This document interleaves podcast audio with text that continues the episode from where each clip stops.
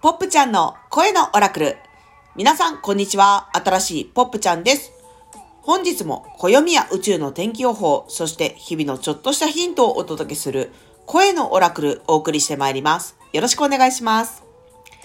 本日は2021年11月13日の土曜日、旧暦神奈月の9日、24節気72項は、立冬時効、地初めて凍る。13の月の暦では、自己存在の月27日、金74、白い太陽の魔法使い。キーワードは、意図、脈動させる、実感する、永遠、魅惑する、重要性。スターゲートは、ゲート143、大いなる意志を感じ取る日。皆さんこんにちは、ポップちゃんです。今日も宇宙の天気を、えー、宇宙の天気をというか、宇宙のエナジーを天気予報的に読み解く声のオラクルお送りしてまいります。よろしくお願いします。本日は、次の一手が明確になる日。ここまで来たからこそ初めて見えた一手。未知のものでも試さない手はない。自分を突き動かすものが大いなるヒント。そういうイメージの日ですね。予想外のこととか自分以外の要因で一旦小休止、予定変更になることが多いなと感じる時期かもしれません。しかし、この予想外のこと、自分以外の要因で立ち止まること、アクシデント的なエピソードがあったからこそ初めて見たことがない角度が見えます。それが見えてから進むのと今までのままで進むのでは行く先が全く違ったとしたらどうでしょう？無意識の世界が現実の世界に現れることを概要と言います。今起きていることが概要だとしたら、あなたの内面の中に広がる宇宙が、この現実世界にこういう可能性もあるよと見せるために、あえて立ち止まらせるエピソードが起きているのかもしれません。つまり自分が自分に見せている。心理学者のユングによると、無意識は全体につながるそうです。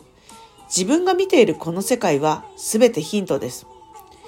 この声のオラクルは、まあ、実際に窓をガラガラガラって開けて、こ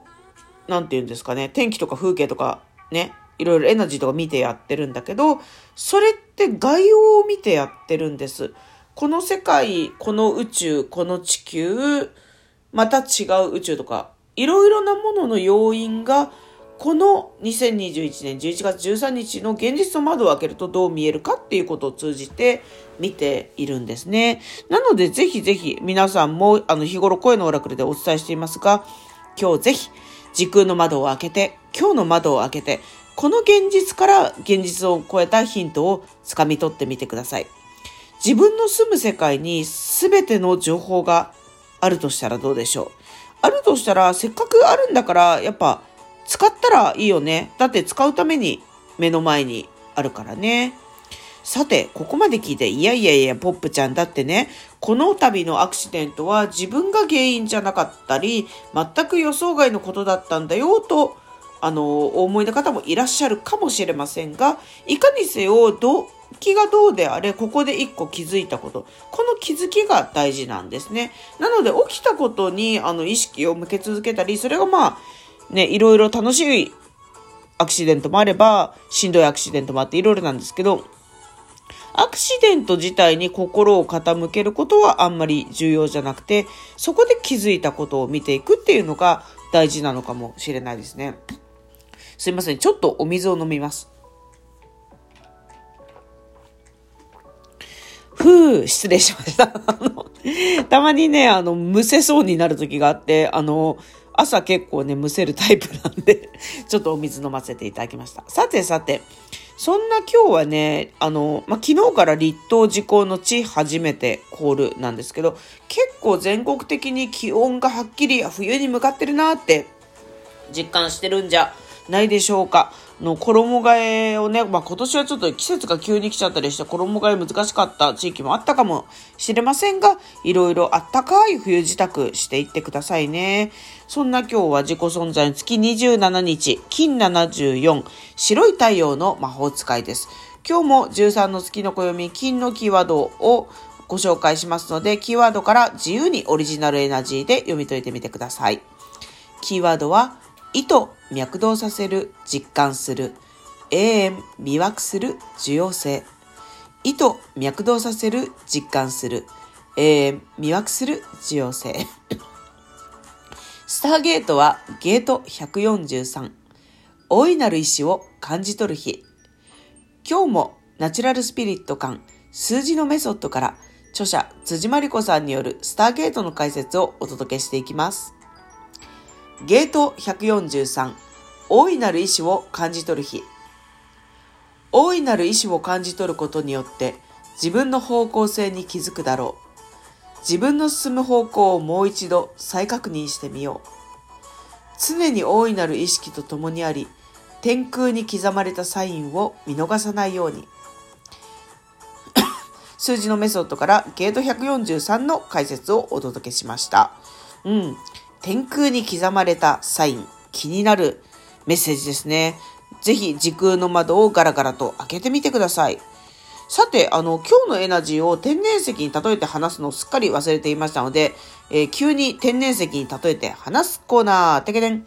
今日のエナジーは、ヌーマイトって感じですね。バンド直線石と直線石の、あのー、合わさった、あその他、キテッコ、王道湖、とかね、あの、自流鉄鋼とかが、こうね、サンドされてる感じの変成岩です。ヌーマイト。グリーンランドのヌーク地方で発見されたんですけど、これどうやって発見されたかっていうと、あるアクシデントがきっかけなんですよね。それはズバリ地球温暖化。こう今ね、やばいやばいということでいろいろ会議してる例の地球温暖化なんですけどね。あの地球温暖化によって氷河がね、パッカーンしちゃったんですよね。その、あのー、一見アクシデントに見えることから、と、溶けた氷の下からね、発見されちゃったんですよ、ヌーマイト先輩が。で、ヌーマイト先輩はなんで先輩かっていうと、この方ね、30億年以上前から、この地球にね、いたんですね。地球が、だから、ね、約50億年とかよく言うんだけど、その50億年中の30億年以上前っていうことは結構なパイセンなんですね、ヌーマイトさん。で、それがこう、アクシデントがなかったら一生誰もヌーマイトのこと知らなかった。スルーして終わってたかもしれないんですけど、こう、なぜかどういうわけか地球が温暖化しちゃったんでパッカーンして出てきちゃったっていうね。こう、アクシデントから発見された。そして、こう、めちゃくちゃ古いパイセンだったっていうね、気になる石ちゃんで、あの、色はね、黒っぽくて、で、間にね、いろいろちょっと光って見えるものが、あの、入ってるんですけど、あの、どういう石に似てるからっていうと、ルックスで言うとね、ラブラドライトに似てます。あの、黒に白いとかね、キラキラする筋が入ってるみたいなイメージで考えてみてください。でヌーマイトちゃんは、もうなんせ30億年以上前から、あのね、地中、グラウンドの下、アンダーグラウンド社会にいるんでね、もう超ね、グラウンディングにも程があるみたいなね、感じかもしれませんね。で、一方、超グラウンディングしてる一方で自由な思考に導くサポートとか、鮮明エネルギーの活性化、睡眠中に魂を守り癒す、みたいなね、様々な、あの、石ちゃんとしての、あの、サポート効果があると言われています。で、私も最近ね、あの、実はヌーマイトちゃんをですね、ゲットしたわけなんですね。これはね、沖縄市の月の雫っていう素敵な天然石ショップ、私も大好きで、あの、来週、あの、一緒にコラボするんですけど、ここの店主のヨギモリタケさん、あの、ニックネームカオスさんですですけどね、カオスさんが、ポップちゃんいい石があるよって言ってね、見してくれたんですね、ヌーマイトちゃん。ガビーンって思って、これは一体何ですか？みたいな、まだこっちも抽象的な質問から始めて、もうカオスさん、いつもポップの謎の質問に困ってると思うんですが、あの、丁寧にいろいろ答えてくれまして、ヌーマイトちゃんに一目惚れしてね、ゲットしちゃったっていうのがね、つい先週の名古屋でのエピソードだったんですけど、あのヌーマイトちゃん持ってなかったんですよね、私。で、こう、ヌーマイトちゃん調べてて、えー、そういう歴史的経緯があるんだ、すごいね、みたいな、あの、結構珍しい石なんですよね。で、それで、なんか、あのこう睡眠中に魂を守り癒すとかね、全然知らないで、あの、寝る時も軽いし、あの、私が持ってるな、ペンダントトップ的に軽かったんで、つけて寝たりしてたんですよね。そうしたらね、なんか超、なんか、現実っぽいけどちょっとずれたような不思議な夢とかを見て、なんか、うん、ヌーマイトちゃん面白いなと思って、ヌーマイト睡眠をね、試したりしている今日この頃っていう感じですね。あの、皆さんもいろいろあの持ってる石をね、枕のそばに置いたりするといろいろちょっと面白いことがあるかもしれませんね。まあ、石はね、見てるだけでいいからね。あ、そうそう、昨日ね、トークショーやったんですよ。星読みの大下志保さんと、あの、そして、あの、間に MC で、矢蓋かなちゃんがこういろいろ入れてくれたりしながら、水と星、水晶と目のっていう特徴を、今年の営み大戦芸術祭のプログラムの一環としてやったんだけど、なんか、あの、まあ、私は、まあ、石の話ばっかりしてて、大下さんは星の話とか、こう芸術祭のテーマ、帰る、還元の還っていう字を書いて帰るっていうテーマなんだけど、それの話をしたりして、面白いひとときだったんだけど、なんか昨日、特賞なんで一応まあ準備とかもちろんしてるんですけどね。で、初めて結論を出さないっていうトークショーをしてみたんですよね。なんかね、っていうのは、石がさ、超大好きなんですよね。で、好きなものの、なんで好きなのかっていうのを自分はね、個人的に言語化するのが難しかったんです。まあいろいろあるけどさ、なんか何々だからとか、でも何々だからっていうのがね、ちょっとずつ違うの。本当に好きなことはさ、言語ができないんだよね。言語化できるってことはそこにまだ客観的な何かが入る余地があるという